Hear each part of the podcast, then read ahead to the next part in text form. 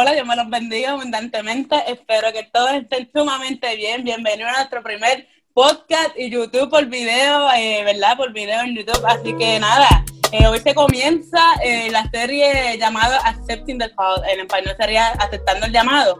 Así que qué mejor manera de comenzar esa entrevista y este podcast con nuestra pastora de la iglesia, nuestra pastora Marista Resto Rivera. No sé si usted quiere decirle algo a la, a la, a la gente que está viendo.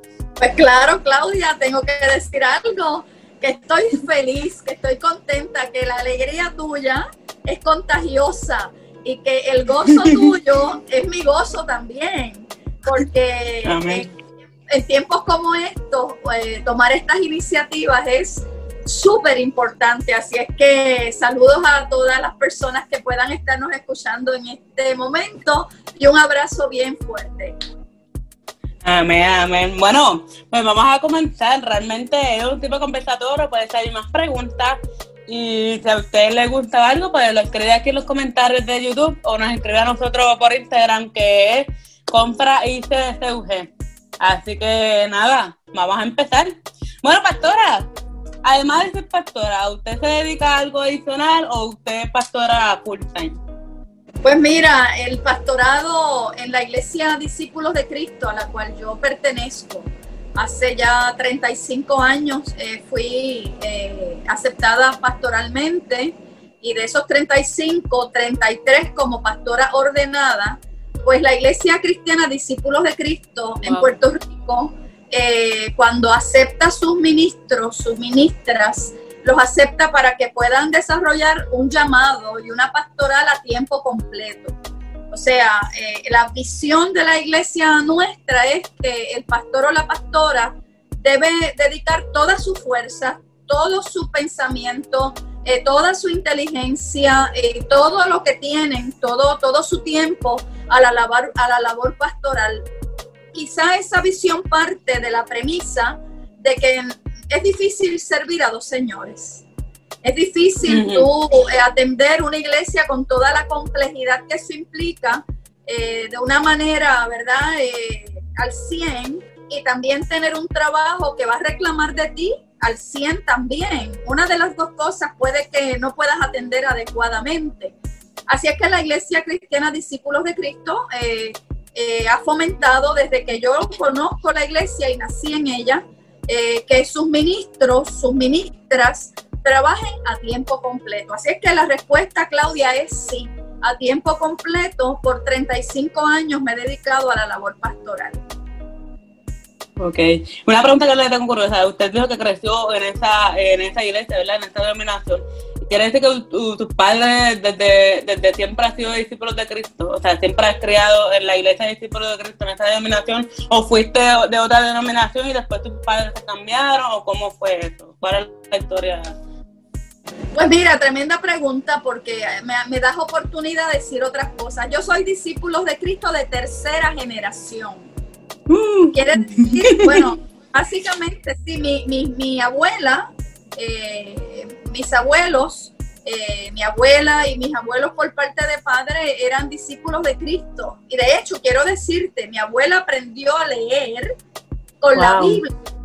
O sea que la iglesia, la iglesia eh, se constituye en un proyecto de alfabetización para, para los abuelos nuestros, que eran la gente que nació a principios del siglo XX o a finales del siglo XIX, de eso es que estamos hablando. Entonces, mi, abuela María López era discípulo de Cristo cuando los misioneros estadounidenses llegaron a la isla y abrazaron ese proyecto, los puertorriqueños y, y puertorriqueñas, ¿verdad? Eh, de, las denominaciones que, que se asentaron en todo el país pues ya mi abuela abrazó lo que es la iglesia Discípulos de Cristo, luego eh, mi madre igual, mi padre fue pastor de la iglesia cristiana discípulos de Cristo, eh, pues, hasta que murió.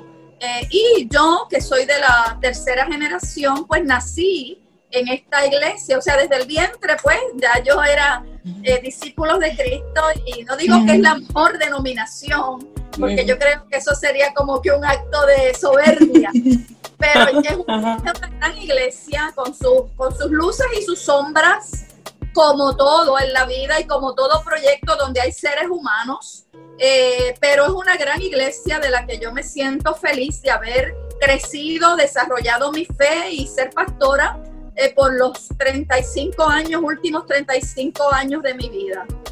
Wow. Y una pregunta, además de, ya que usted mencionó, ¿verdad? Que su padre fue pastor en la iglesia de discípulos de Cristo.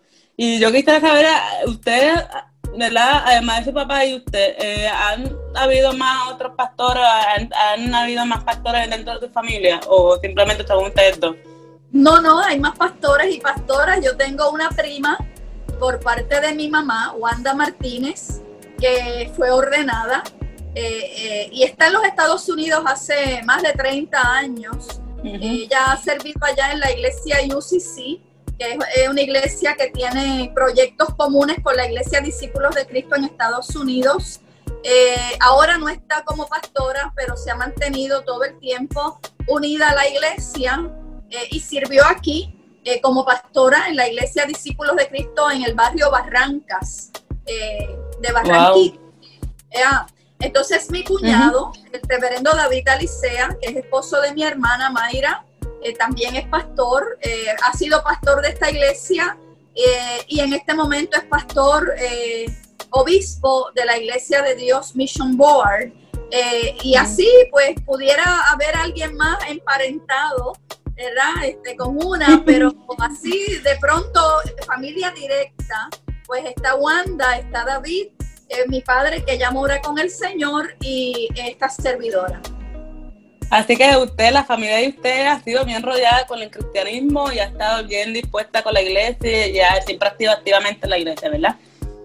Claro, claro. Y bueno, mira, para, para hacerte totalmente eh, transparente. Eh, también en mi familia hay gente que no se congrega. En mi familia hay gente. Sí, como toda la familia. Claro, que no profesa, eh, que no es practicante del, cristianismo, porque yo creo que esa, esa imagen de idealismo, de que todos en la familia y que esta es la familia, tú sabes, perfecta, donde todo, no, mira, habemos obviamente eh, un, número significativo en mi familia extendida, que es muchísima, que son mm. tantos que sirven al Señor desde la fe cristiana. Pero hay mm. otros, otras personas en mi familia y son igualmente queridos y respetados, eh, porque yo creo que de eso se trata, ¿verdad? El respeto a, a, la diversidad en creencias, en fe, eh, que pues no profesan la fe cristiana y otros pues son cristianos pero no lo practican en el sentido de que no se congrega, no es que no, no, sigan los valores de una persona cristiana, pero no necesariamente se están congregando. Pues wow, pastora, no sabía nada de eso. Mira, ella es mi pastora y no sabía mucha de esta información. Pero nada, vamos a comentar sobre ese llamado, cuando el Señor le hizo el llamado que usted iba a ser pastora. Yo quiero saber cómo fue eso, o sea, cuál fue tu primera reacción, eh, cómo fue ese llamado, si estabas caminando por ahí, escuchaste una voz quizás, o fue que alguien, fueron varias confirmaciones, o cómo fue eso, a qué edad tenía cuando eh, pasó ese llamado. Mira, Claudia, si me hubieses hecho esa pregunta hace 10, 15 años atrás, yo te hubiese dicho, pues mira, en tal época, que te voy a hablar un poquito de eso, pero, pero, eh, en este momento de mi vida, donde una em, empieza a, mirar las cosas desde otro punto de vista, yo te diría que el Señor siempre tuvo sus ojos puestos en mí eh, para esta, esta labor pastoral. Eh, porque cuando yo me pongo a pensar en mi niñez y en mi adolescencia y en mi juventud, mira, te voy a dar un dato, por ejemplo, eh, cuando yo tenía 15 eh, años, en la iglesia cristiana Discípulos de Cristo en Santa Juanita, que mi papá era pastor allí, existía lo que hoy se llama la iglesia de la niñez. Allí pues le decíamos la capilla de los niños y las niñas. Y por un tiempo, no sé si por un año más o menos, me habían invitado, yo solo tenía 15 años, para dirigir esa capilla de la niña. y yo allí pues eh, los dirigía a los niños y a las niñas, este, hacíamos la capilla, hacíamos el culto, eh, hacíamos, eh, cantábamos y yo le llevaba una muy pequeña reflexión. Oye, y esa experiencia cuando yo la recupero en mi memoria, yo recuerdo que cuando yo terminaba esa capilla, Claudia, yo terminaba tan feliz tan feliz. Y era como que una fuerza. Es un gozo inexplicable cuando es de las cosas del Señor. exacto, como una energía brotaba desde adentro hacia afuera. Y yo decía, hay, hay, hay tan pocas cosas que me hacen sentir así. Eh, tan, tan feliz, tan llena, tan plena. Claro, en ese momento yo lo pensaba de otra forma, pero sí, sí recuerdo que salía de allí y yo decía, qué feliz yo soy hoy. Entonces yo pienso que ya desde ese momento el Señor, el Dios de los llamados, eh, me estaba poniendo en mi corazón, con eso tú eres feliz. Con eso tú te sientes, como dicen ustedes, pompear. Con eso tú te sientes eh, plena, tú te sientes que, wow, tú sabes que no, como que no hay otra cosa que te haga tan, ¿verdad? Tan, tan, tan feliz. Yo, yo pienso que ya desde ahí el Señor venía cristalizando, poniendo en mí un gusto, eh, una alegría, ¿verdad? Eh, una inclinación especial. En, aquel momento yo no lo entendía. Yo pensaba que, ay, qué chévere, que estuve con los niños y las niñas y ellos siempre dan, tú sabes, dan un dan una alegría, porque esa, ¿sabes? La inocencia de la niñez, la espontaneidad, todo eso. Yo pensaba que era eso y era eso también pero además era eh, la preparación que Dios tenía para cosas que yo nunca hubiese imaginado que se iban a dar conmigo. Entonces, contestando tu pregunta, eh, mm, wow. cuando, cuando mi papá, mi papá eh, va a University Gardens, donde yo hoy soy pastora, a, a, ejercer el don pastoral, al quinto año de él estar allí, él, él enferma de un cáncer eh, muy agresivo, muy agresivo. Y de ese cáncer él pues no lo puede superar y muere. En esa enfermedad de mi papá, cuando mi papá se enfermó, eh, hacía como un año y medio en una campaña de juventud eh, a, a insistencias de los consejeros de juventud pues yo, yo tuve que predicar para quitármelos de encima.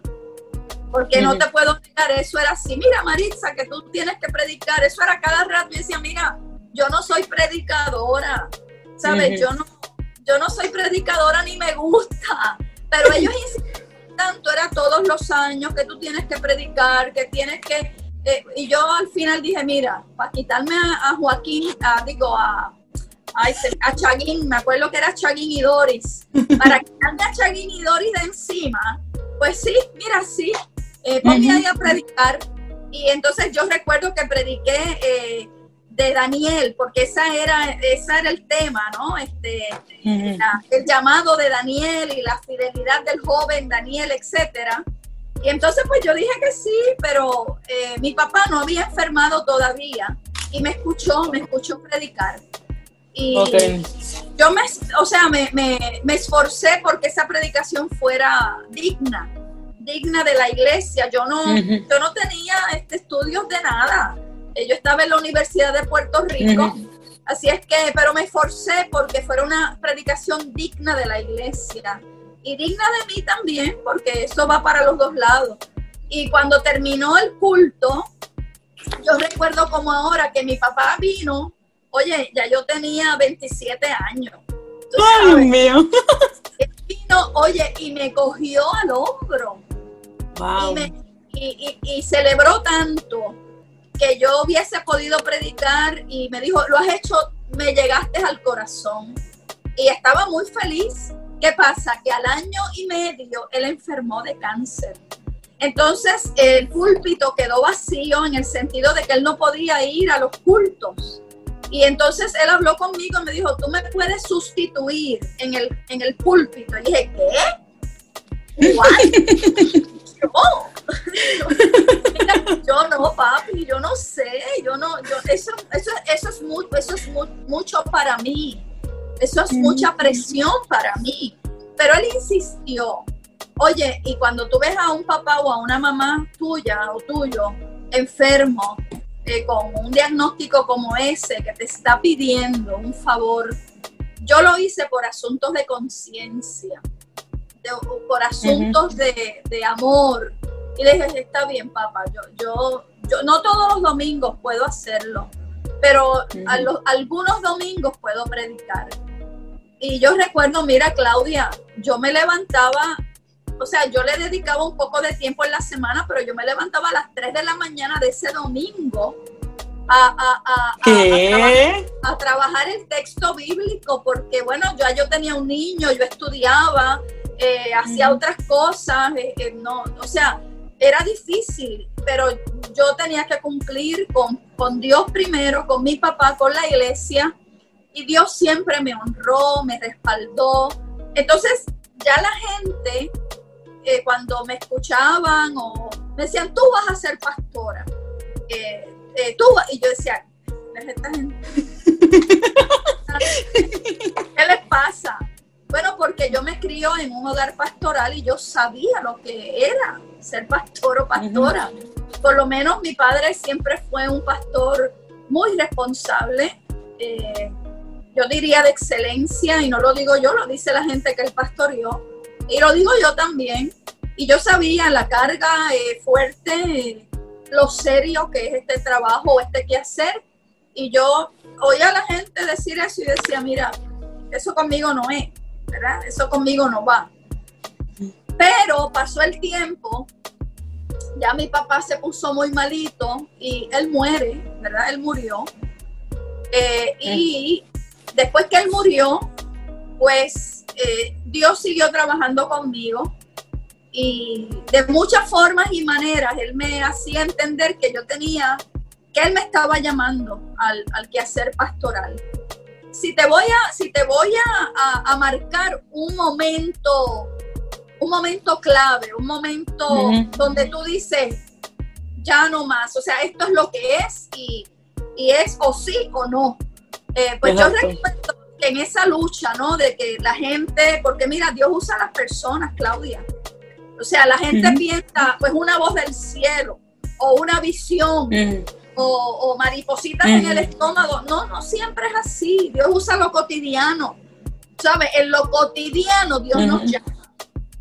Con la gente que compartimos, con la gente que, que, es iglesia contigo, también eh, Dios te llama. Entonces, en, esa, en ese asunto, ¿verdad? De todo eso que te digo, yo recuerdo que yo estaba, óyete esto, fregando, fregando en, mi, en, nuestro apartamento y, ahí el Señor empieza a, o sea, una inquietud muy fuerte. Yo decía, Señor, de verdad que tú me estás llamando a, a ser pastora. Yo no quiero, no me interesa. Yo quiero otras cosas para mí pero eh, hubo una voz interior, porque yo no te puedo decir que yo lo escuché audiblemente, no, acá en, el, en el interior, eh, mm. alguien me dijo, hoy busca el aposento alto, porque yo siempre hacía mis devociones con el aposento alto. Entonces, eh, ese día yo no había hecho las devociones. Y fregando, eh, yo siento eh, esa, esa, esa voz interior que me dice, busca el aposento alto. Y algo me decía, ahí hay palabra para que tú la leas y escuches. Entonces yo dejé, o sea, terminé de, de fregar, me fui a la sala, abrí el aposento alto y la lectura que había para ese día precisamente, que era el 16 de octubre eh, del año 1984, creo que fue. Ha llovido un poquito era Isaías 40. Y entonces, pero la parte, porque Isaías 40 es larguísimo, ¿no? Entonces la parte, estoy aquí buscándolo en mi Biblia, que la tengo cerquita, la parte que era para, para esa, esa mañana eh, era en femenino. Wow. Decía, eh, súbete en un monte alto, anunciadora de Sión, ¿verdad? Dile a Jerusalén, etcétera. Pero entonces, los pelos. Sí, la parte que decía, mira Claudia, la y amigos y amigas, la parte que decía, pastorearás a las recién paridas y llevarás en tus brazos, ¿verdad? Entonces yo dije, uy, anda. Yo dije, esto, esto es demasiado claro. O sea, me habla en femenino y me dice que pastorearé y me habla en el aspecto más femenino, ¿verdad? Que una se pastoreará a las recién paridas y tomarás a tus, en tus brazos, ¿verdad? Y así por, el, por, por, decirte, ¿no? Esa parte de la escritura, de ese día, ahí yo entendí que Dios me llamaba a lo que era el, el, santo ministerio, el pastorado, y no luché más contra eso. O sea, no, no luché más contra eso. Eh, me abrí se lo comuniqué a la iglesia local y a la iglesia en su nivel general y el resto es historia, ¿no? Eh, pues llevo ya 35 años de quehacer pastoral donde he aprendido muchísimo, donde me he equivocado y también he sabido eh, hacer las cosas acertadamente porque esto es una combinación. A veces la gente piensa que los pastores y las pastoras son infalibles, o nunca se equivocan no cometen errores. Y yo creo que sí que cometemos errores, pero la iglesia nos enseña, la iglesia a veces nos corrige, la iglesia nos pastorea. Y cuando tú vas con esa mentalidad, pues te evitas muchos problemas. Y una pregunta, pastora. Usted acaba de decir que su papá es la pastora de la iglesia de University Garden. Y yo le quisiera, yo quisiera saber cómo usted se siente el pastorear en la iglesia donde pastoreó tu papá. Sea, ¿usted siente que está siguiendo el legado que él dejó? ¿O usted siente una emoción de decir, mano, esa es la iglesia de que mi papá pastoreó y ahora me toca a mí, ahora yo soy la pastora? Yo quiero saber cómo usted se siente respecto a eso. Muy bien, muy bien. Pues mira, Claudia, eh, yo he estado en University Gardens en estos últimos 20 años, porque ahora en el, en el 2020, en el 2021 se cumplen 20 años, pero estoy en una segunda vuelta.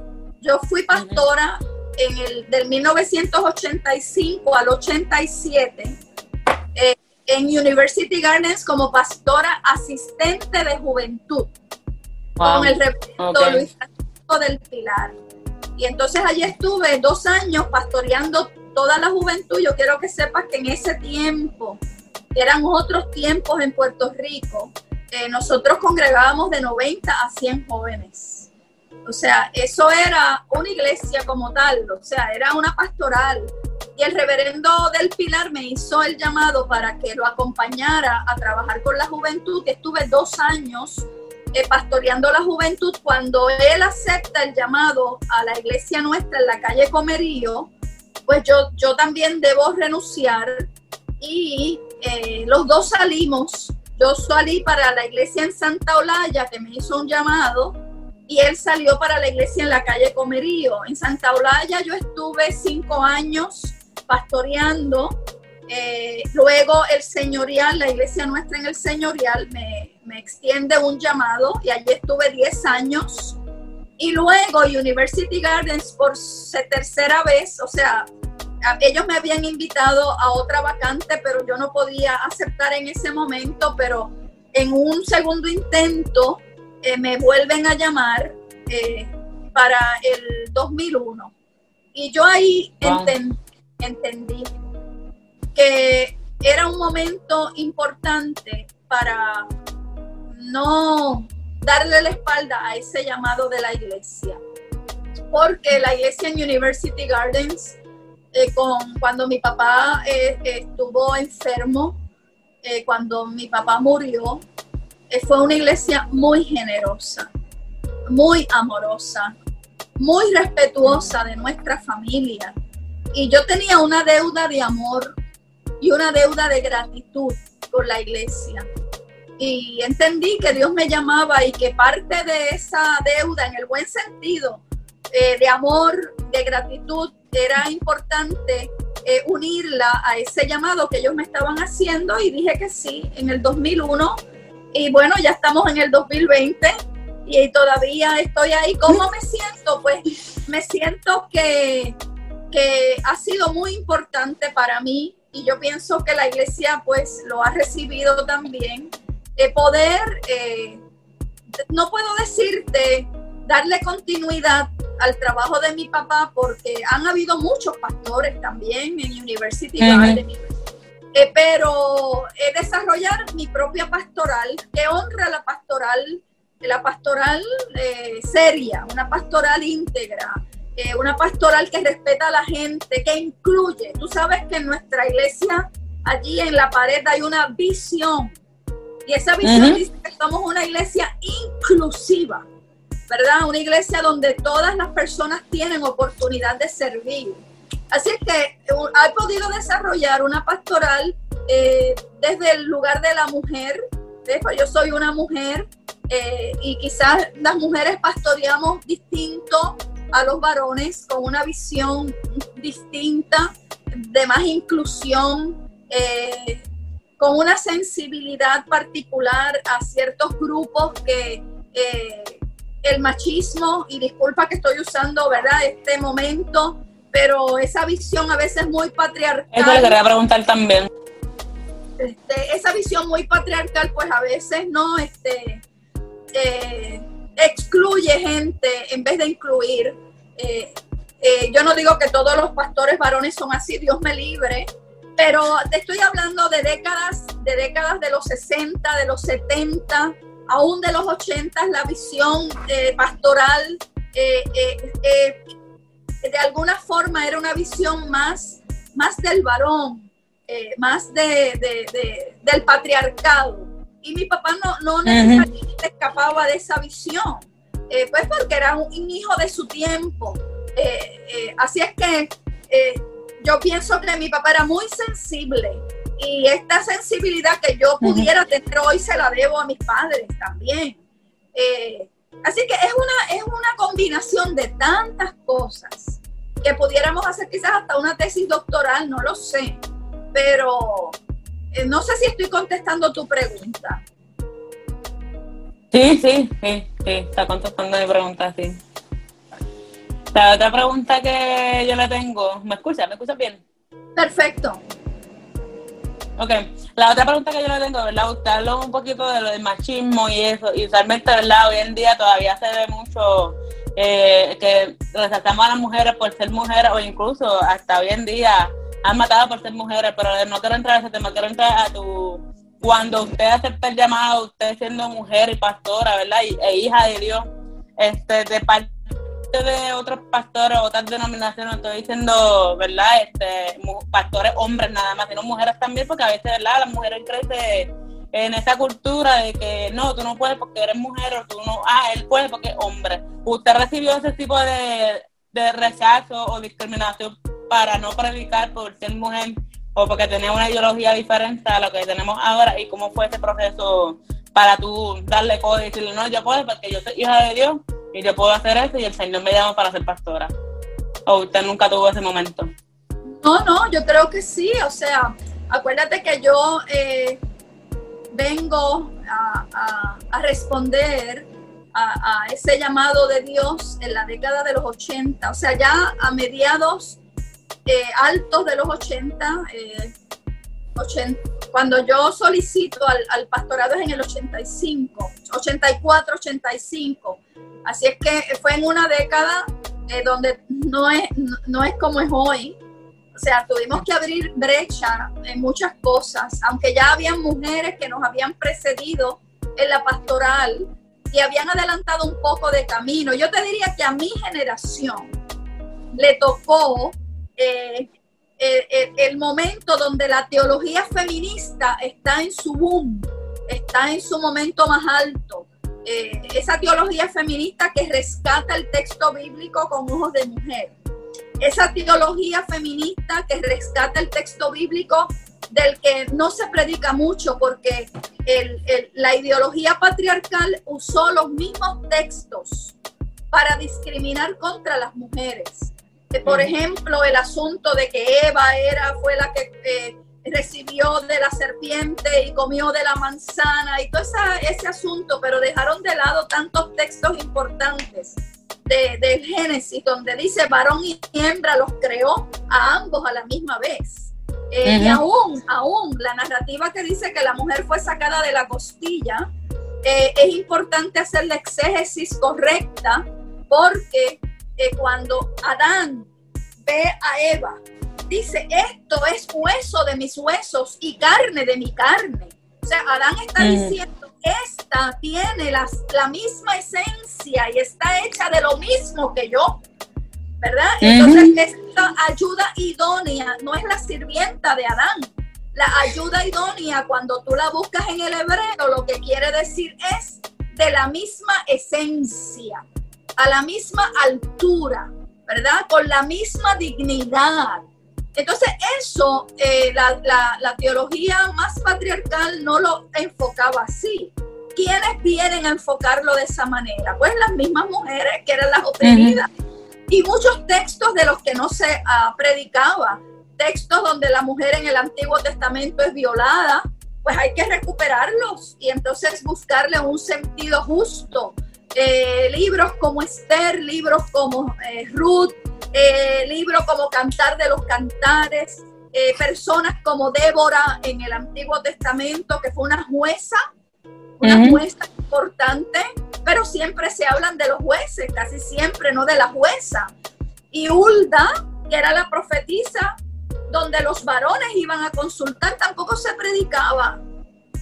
Igual cuando tú vas al Nuevo Testamento, la gente va de Pablo a Jesús y no de Jesús a Pablo. Entonces Pablo tiene más peso en textos que siempre se usan para lo mismo, para silenciar a las mujeres. Oye, y los textos que hablan donde las mujeres profetizan, como es en La samaritana, la mujer samaritana, esto es el ejemplo básico también, la mujer samaritana que después se convierte en voz, ¿verdad? Eh, después que comparte las buenas nuevas, es el ejemplo mayor.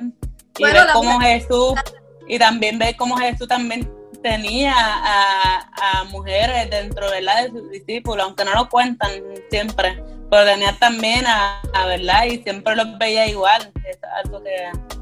Claro, mira, se puede hacer otro podcast de, de, de, la, de, la teología desde los ojos de la mujer y desde la pastoral de la mujer. Pero contestando tu pregunta, contestando tu pregunta, eh, sí, mira, yo soy de la generación de mujeres que tuvo que eh, introducir en la iglesia el lenguaje inclusivo. Eh, el asunto de que ellos y ellas, nosotros y nosotras, o en vez de decir él, o en vez de hablar en, en masculino, pues mira, decir todas las personas, eh, la humanidad, eh, la gente, pues ahí tú los incluyes a todos. Yo recibí muchas críticas en mi tiempo y me decían, ah, ya tú vienes, ya otra vez tú con ese lenguaje. Mm. Este, ¿Por qué tienes que siempre estar con ellos y ellas, nosotros y nosotras? Si cuando tú dices él, todos están incluidos. Si cuando dices eh, este, nosotros, todos, yo dije, no, no estamos incluidos. ¿Por qué? Porque en el español está el, femenino y el masculino. Entonces, el lenguaje crea eh, escenarios, el, lenguaje es poder. Eh, con el lenguaje, nosotros y nosotras creamos una realidad.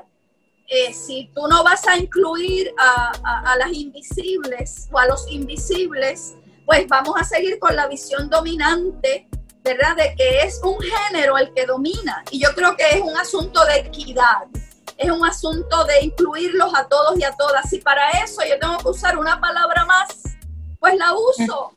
Eso no es problema, pero es problema para los que están acostumbrados a dominar. Entonces, eh, eh, recibimos muchas críticas eh, y, y, ¿verdad? Y hasta cierto punto, pues, eh, no sé si decirlo de esta forma, pero eh, es cierta marginación. Pero mira, a la larga la justicia ha triunfado. Y aquellos que criticaban el lenguaje inclusivo en los años 80 en nuestra propia denominación, hoy lo usan. Mm, mira para Hoy lo, están usando porque porque se dieron cuenta de que la palabra, la palabra crea realidad y que hay que incluirlos a todos y a todas. Y yo le he dicho a compañeros, mira, si te da trabajo femenino y masculino, pues busca palabras que los incluyas a todos y a todas. Si, si te da trabajo decir nosotros y nosotras, o ellos y ellas, pues usa la humanidad, las personas, nosotras las personas que estamos aquí en esta mañana. Entonces yo creo que eh, fue parte, eso por un lado, y por otro lado, Claudia, el asunto de, de chiquitear un poco a una, eh, de, de una sobreprotección de algunos varones de la congregación. Eh, por ejemplo, pastora, no se vaya sola, yo la voy a seguir hasta su casa. Eso fue en Santolaya, ¿verdad? Los hermanos preciosos, que yo los amo. Algunos ya moran con el Señor pero ellos creían que me podía pasar algo en esas curvas este, oscuras de Santa Olaya. Y yo le decía, no se preocupe, hermano, si yo eh, salgo todos los días y, en las noches y el Señor me cuida. Pero ellos querían acompañarme hasta mi casa. Eh, yo no lo tomé a mal, pero los eduqué. Los eduqué en el sentido de que tú tienes que usar la educación como, como una herramienta para eh, crear conciencia ¿verdad? Entonces yo de pronto no quería despreciar, ese era un, hermano que ya mora con el señor Andrés, el hermano Andrés Pérez, y yo le decía, mire, vamos a hacer algo, hermano Andrés. No me tiene que acompañar hasta mi casa, pero usted me va a acompañar hasta cuando termina la carretera. Cuando termine la carretera 831, pues usted ahí sigue para su casa, yo sigo para la mía, porque yo estoy ya a cuatro minutos de mi casa. Oye, y él se sentía tan feliz. Eh, pero ah, eh, hubo un tiempo que él se enfermó y no podía llegar. Entonces, pues yo aproveché esa coyuntura. Cuando él se reincorporó, dije, mira, hermano Andrés, no me pasó nada. El Señor me cuida, yo soy responsable en la carretera, así que no me tiene que acompañar. Fíjese que cuando usted estuvo fuera un mes, eh, yo siempre llegué a mi casa bien. Así que, ¿qué tal si lo dejamos ahí? Entonces, él me dijo, es verdad, pastora, usted se sabe cuidar. Entonces, pues tú sabes, son cosas, Claudia, claro, cosas más serias también en algunas predicaciones o en algunas liturgias. Hubo varones que se molestaron mucho conmigo, eh, pues porque no estaban acostumbrados, pero ¿sabes qué, Claudia? El amor, el amor fue más fuerte, siempre. Amén. El amor siempre fue más fuerte que las diferencias, que, el asunto de la teología feminista que ellos poco a poco fueron abrazando y algunos la abrazaron a mitad y otros pues eh, terminaron entendiendo que era importante esa conversión de mente, de corazón. Hay que pagar un precio. Hay que pagar un precio por la justicia cuando tú crees en las cosas. Hay que pagar un precio para que todos y todas estén incluidas. Porque Jesús no rechazó a nadie excluyó a nadie. ¿Cómo es que yo como pastora voy a excluir a la gente? Pero eso hay que pagar un precio porque hay gente que no lo entiende y no lo quiere. No lo quiere. Wow, pastora, ¿verdad? Me ha impresionado mucho eso. Este, yo quiero saber ahora, ¿verdad? Siguiendo con el tema del llamado, ¿qué momentos o personas fueron que lo que te ayudaron a aceptar ese llamado o a encaminar ese llamado? Puede ser una persona, puede ser dos, pero usualmente quiero saber cómo fue eso, porque usualmente, ¿verdad? Cuando las personas tienen un llamado, casi siempre la familia es el primero en como que no, esto no vas a tener este llamado, por Dios, Claudia, como que no. No, porque tú no estás capacitada para eso. Incluso, eh, como que el primer rechazo para ese llamado usualmente empieza con la familia. En mente. Obviamente esto es relativo. Hay personas que la familia la acepta. ¡Uy, qué bueno! ¡Va a tu pastora! Y hay, hay, hay, ¿verdad? hay familias que no, como que Dios mío, no, Claudia, es mucha responsabilidad. ¿Cómo que fue esto? ¿Qué momento, verdad? Personas que te ayudaron a encaminar ese llamado. Además de Dios, obviamente. Como te dije al principio, perdón, La misma iglesia en University Gardens. En aquel momento de los años 80, 80 y 84, 83, 84, la misma iglesia me legitimó. La misma iglesia, acuérdate que ya mi papá no estaba, eh, mi mamá nunca se opuso a eso. Ella observaba, callaba, a veces me comentaba, pero nunca se opuso. En aquel momento yo estaba casada y quien era mi esposo, eh, tampoco, el papá de Juanqui, de Juan Francisco, eh, tampoco se, opuso. yo te diría que las personas que inspiraron el llamado eh, fue la juventud, la juventud de la iglesia en University Gardens, porque yo estaba muy ligada a ellos y a ella, y no hay que decir lo contrario, yo era líder en medio de ese grupo de jóvenes. Eh, y ah, los hermanos y hermanas que me decían, tú nos has pastoreado, eh, tú nos bendices, tú debes estudiar para pastora, por favor, escucha la voz de Dios. bueno, y yo te diría que básicamente las circunstancias, mira, Dios usa lo que Él quiere. Eh, pero yo pienso que las circunstancias, eh, cuando tú ves a Dios en todo y cuando tú entiendes que Dios no solamente tiene una forma de manifestarse, sino que se manifiesta de muchas formas, tus oídos, tus ojos, tu ser está abierto a Dios. Entonces yo pienso que todo eso pues eh, fue importante y no hay duda, no hay duda que de una situación dolorosa como fue la muerte de mi papá, porque mi papá muere muy joven, mi papá muere cumpliendo 54 años. Wow. Todo eso, ¿verdad? Todo ese dolor, ese sufrimiento, eh, pues Dios lo fue transformando en esperanza, en llamado, en servicio. Eh, y lo que yo recibí en mi casa y lo que recibí en mi, en mi, en, mi padre como pastor, eh, fue, estaba muy, muy sembrado, estaba muy dentro de mí. Así es que eh, todo eso fue una inspiración para poder continuar con lo que el Señor tenía, ¿verdad? Este, en sus planes que no eran los míos. Porque Isaías también dice, ¿verdad? que tus pensamientos, o sea, los pensamientos de Dios no son los eh, ni los planes de Dios son nuestros planes.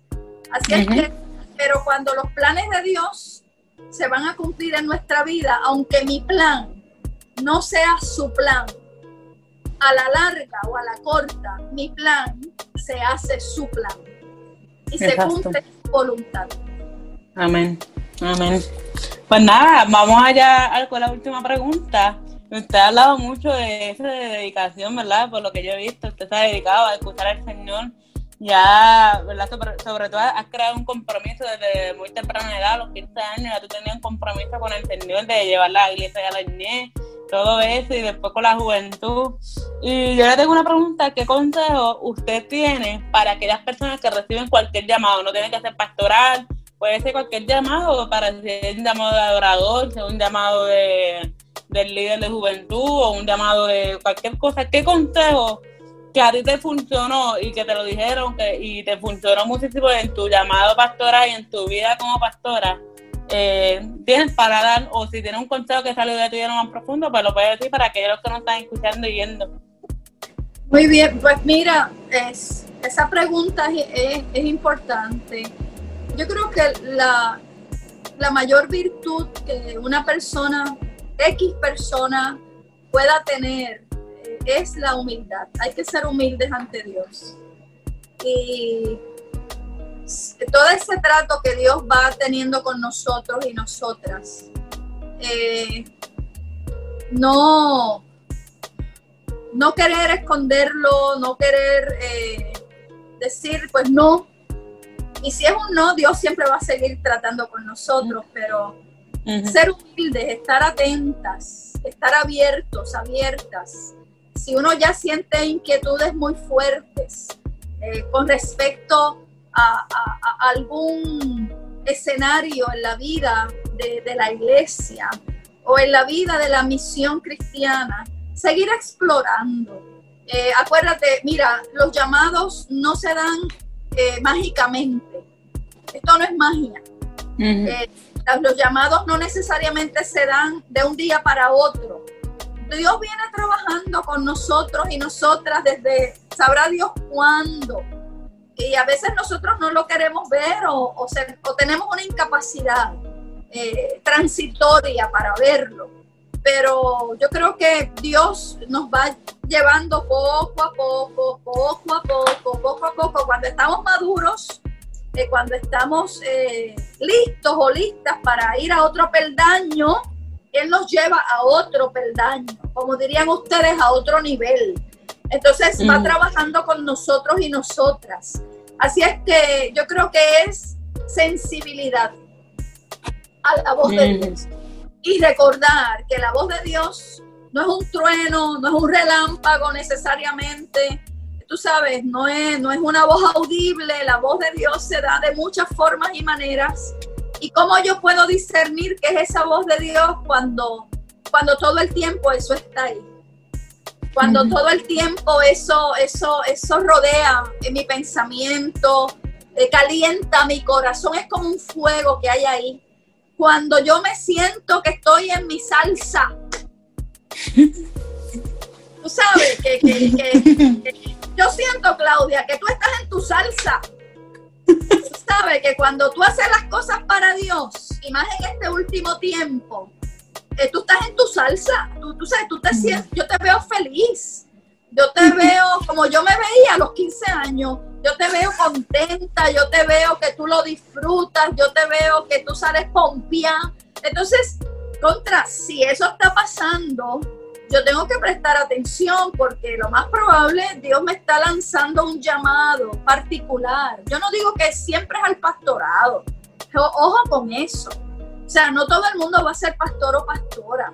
Hay muchos llamados. Eh, pero si Dios te está llamando a algo en la vida de la misión cristiana y tú vibras con eso, tú, tú te pompeas con eso, tú te sientes feliz y tú sientes que tú estás en lo tuyo, mira, ¿por qué buscar en otras aguas? ¿Por qué buscar en otros lugares? Dios te está llamando.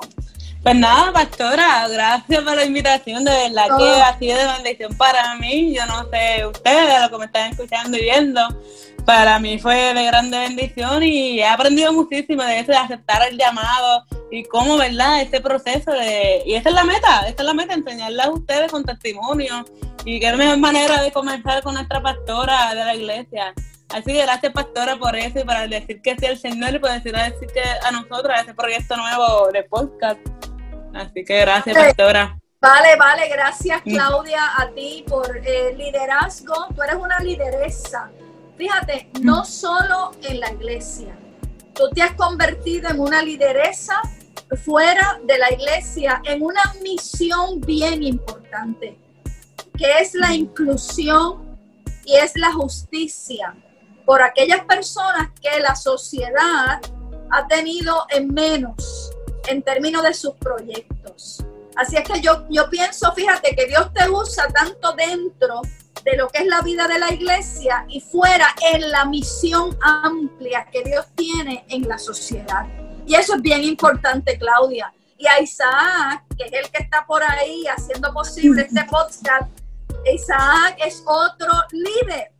Y mira, yo he tenido la gran bendición de verlos a ustedes crecer, porque, y con esto me callo, eh, pero, no lo, puedo dejar de decir. Cuando tú, cuando tú estás mucho tiempo o un tiempo significativo en una congregación, eso tiene unas bendiciones bien grandes. Y una de las bendiciones es ver a los niños hacerse adolescentes y a los adolescentes hacerse jóvenes y a los jóvenes hacerse adultos. Y Dios me ha permitido ver a un Isaac que yo bauticé a su mamá y él estaba en el vientre cuando yo bauticé a su mamá, ese niño estaba en el vientre y hoy está frente a estos medios que son medios de proclamación. Isaac, te amo, te amo con todo mi corazón. Y a Claudia, que también la vi crecer y correr por la iglesia. ¿Y qué iba a pensar yo? Yo siempre sé que Dios va a llevar a estos niños a ser los grandes líderes, pero al nivel de un momento de pandemia, cómo ustedes se han crecido, no dejando caer nada y, buscando los medios de que los jóvenes se mantengan. Mira, a mí yo me, te digo, me emociono, me emociono y me, se me apretuja el alma, pero en el buen sentido. Así que gracias a ustedes y gracias a todos los jóvenes que nos puedan estar escuchando y a los no tan jóvenes, perdonen si en algo me, ¿verdad? Me he puesto muy, muy, muy, eh, qué sé yo, muy emocionada, pero así soy yo, así soy yo y pues este, mm. me usa como soy. no te preocupes, pastora, nosotros la amamos y nos están tal como tú eres, ¿verdad? Porque esto es lo que tú acabas de decir, eso es lo que tú me estás, tratar a todos como seres humanos y, ¿verdad? y sobre todo amar a, a nuestro prójimo como a uno mismo. Así que gracias a todos los que nos escucharon. Gracias, pastora, nuevamente por decir que sí al Señor, por decir que sí a nosotros. Gracias por esas palabras tan hermosas y gracias, ¿verdad?, por bendecirnos. Así que nada, jóvenes y a los que no son tan jóvenes. Así que hasta aquí llegó nuestro primer podcast. Espero que se lo hayan disfrutado. Espero que se lo hayan gozado un montón y espero que hayan aprendido sobre todo y espero que hayan visto la bendición de Dios a través de este podcast. Y nada, nos vemos en el próximo.